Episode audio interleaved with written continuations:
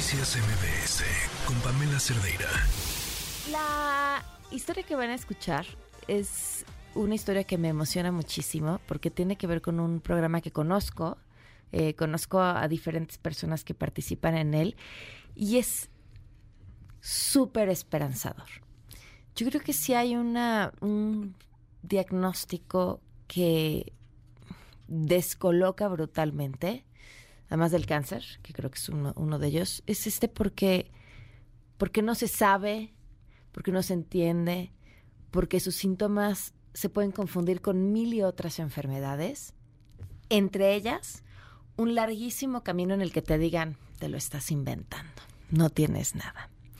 Pero no solo vamos a hablar de esa parte, y les digo, por eso es- este, este proyecto es una locura y está lleno de esperanza, porque demuestra cómo hay camino, y a veces ese camino es mucho más simple de lo que uno pensaría, la capacidad que el deporte tiene, el deporte, me escucharon bien, para devolverle vida a alguien con un diagnóstico como el de esclerosis múltiple. Nos acompaña aquí hoy eh, Lorraine Díaz Mora, tiene 37 años, pero se ve como de 21, y además es nutrióloga y paciente también con esclerosis múltiple. ¿Cómo estás? Bienvenida. Hola, bienvenida. Muchas gracias por la oportunidad de estar aquí. Gracias por acompañarnos. Eh, cuéntame un poquito, ¿cómo te diagnosticaron a ti? Bueno, ¿Cómo empezaron? ¿Cuáles fueron tus primeros síntomas? exacto. Esta travesía comenzó hace casi 10 años. Yo tenía yo tenía 25 años y no fue hasta mis 28 que me dia- diagnosticaron. Pero eso porque durante quedé, do- eh, quedé Tres embarazada. años. Ah, ok. Sí, quedé embarazada de dos y mientras tú estás en el embarazo no tienes ningún, ningún síntoma. O sea, se te va todo. Y entonces, una vez terminas el embarazo, me vuelven los síntomas. Y pues, am- en el caso mío, en el segundo, después del segundo embarazo, me volvió los síntomas y no solo porque me habían diagnosticado narcolepsia. Y no solamente me llegó la narcolepsia, sino también me llegó el- la niebla mental. O sea, me daba ¿Qué quiere decir que te, o sea, qué te, qué te pasa cuando te dicen, ah, tienes narcolepsia? ¿Tú qué, a ti qué te pasaba? me quedaba dormida. Pero, ¿en qué circunstancias? En todas. Manejando, yo sentía que me iba a quedar dormida, eh, como tenía un presentimiento de que me iba a quedar dormida, me estacionaba en, el, en la orillita, me dormía 5 o 10 minutitos Ajá. y me levantaba Ok. a ese nivel. Y entonces se hizo bien agudo en mi después de mi segundo embarazo y entonces mi esposo y yo decidimos buscar ayuda fuera de nuestro país. Allá te- me encontraron una lesión activa y esa lesión activa eh, hizo que mi plan médico entonces dijera, pues vamos a hacerte la punción lumbar. Y no fue hasta que me hicieron la punción lumbar que salió positivo para múltiple esclerosis. ¿Cuánto, ¿Cuánto tiempo pasó desde tu primero, desde, bueno, tres años, de tus primeros síntomas hasta el diagnóstico? ¿Qué otros síntomas tuviste? ¿Y qué pensaste cuando te dieron ese diagnóstico? Bueno, te vienen muchas cosas a la mente. Yo, cuando me lo diagnostican, yo tenía 28 años, tenía dos bebés.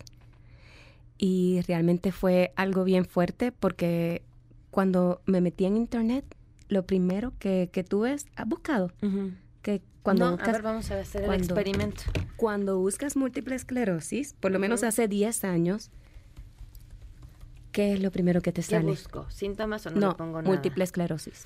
Enfermedad autoinmune que afecta el cerebro y la médula espinal. Y en Espinal, las fotos perdón. que sale. A ver, vamos a ver las imágenes. Te salen normal. Bueno, ahorita me salen puros personas en silla de ruedas. E imágenes del cerebro, personas acostadas en el hospital, pero básicamente personas en sillas de ruedas. Imagínate, yo con 28 años busco múltiple esclerosis, me salen personas encamadas, personas en silla de ruedas, personas con andador. Yo dije, no puedo, ¿entiendes? Tengo dos bebés, no, no, no, mi vida no puede cambiar así. Yo cerré mis ojitos, le, yo tengo mucha fe en Papito Dios. Y yo cerré mis ojos y le dije, Dios, a ti yo te entrego este diagnóstico. Yo me voy a atender según mis síntomas y no quiero saber más nada. Y con esto de en movimiento, hay- he encontrado personas mayores que tienen muy buena calidad de salud y muy buena, muy buena prognosis. Y eso me hizo a mí entonces darme cuenta que lo que yo encontré en un minuto era falso. Y ustedes van a decir que en, en movimiento nos va a vender algo. No, no, no, no, no, no, no. O sea, ¿no? Y por eso quiero que escuchen bien esto, porque no, no es, no es este, no, es un producto. Es una idea que una neuróloga que atendía a pacientes con esclerosis pensó en todos los beneficios que el deporte podía tener y empieza a armar un grupo de corredores con esclerosis múltiple. Para muchas personas la esclerosis implica dolor en las articulaciones. Nos platicaba una paciente, no sentirlas. Eh, ella decía, yo golpeo mis pies todo el tiempo contra el piso para recordarle a mi cerebro que aquí están, por ejemplo. Y, esto tan aventurado y simple como suena, de, decir, no, no, ¿qué? No pueden caminar, no, vamos a hacer un grupo de corredores y se convierte en esto que es el movimiento. ¿Cómo, cómo llegas? Ok, pues resulta que, gracias a Dios, esa doctora es mi doctora. Ok. y ella me comenta, yo siempre estoy posponiendo, yo procrastino demasiado. Entonces, esa doctora me comenta acerca de este grupo que ella va a abrir y yo, como soy nutricionista, pues siempre he cuidado mi salud. Yo, y gracias a papá Dios, pues mi, mi condición no ha sido tan grave, mi, los efectos, mi tratamiento ha sido bastante efectivo. Y resulta que mi doctora me dice, oye, eh, ¿qué tal? Voy a abrir un grupo de mis pacientes para correr. Y yo dije, yes, esta es mi oportunidad. Yo necesitaba algo que me obligara a hacer ejercicio. Así que de esta manera me comprometí y de verdad que no me arrepiento en lo absoluto porque me ha servido y me ha traído muchas bendiciones. Es, es, te diría, iba a decir es voltear a ver la enfermedad desde otro lado, pero no, más bien es dejar de ver la enfermedad y ver hacia otro lado, sin que eso implique que te dejes de atender, que dejes de ver a tu médico, pero ver hacia adelante, hacia todo lo que te dijeron que no podías hacer y sigues haciendo. Exactamente. ¿Qué le recomendarías a la gente que hoy tiene un diagnóstico de esclerosis múltiple después de la experiencia que tú has vivido? Bueno, realmente el mayor consejo que yo les puedo dar es que ellos sepan y estén conscientes de que un diagnóstico no te define. Yo te diría, o les diría, como me dice mi esposo, enfócate en las cosas que todavía puedes hacer. Y yo en lo personal pienso que tener un diagnóstico no quiere decir que toda la vida tú vas a vivir marginado o controlado por esa condición, sino que te debes arriesgar te debes arriesgar y ver lo que tú puedes lograr. También es bien importante que no te limites y que siempre pienses positivo en todo momento.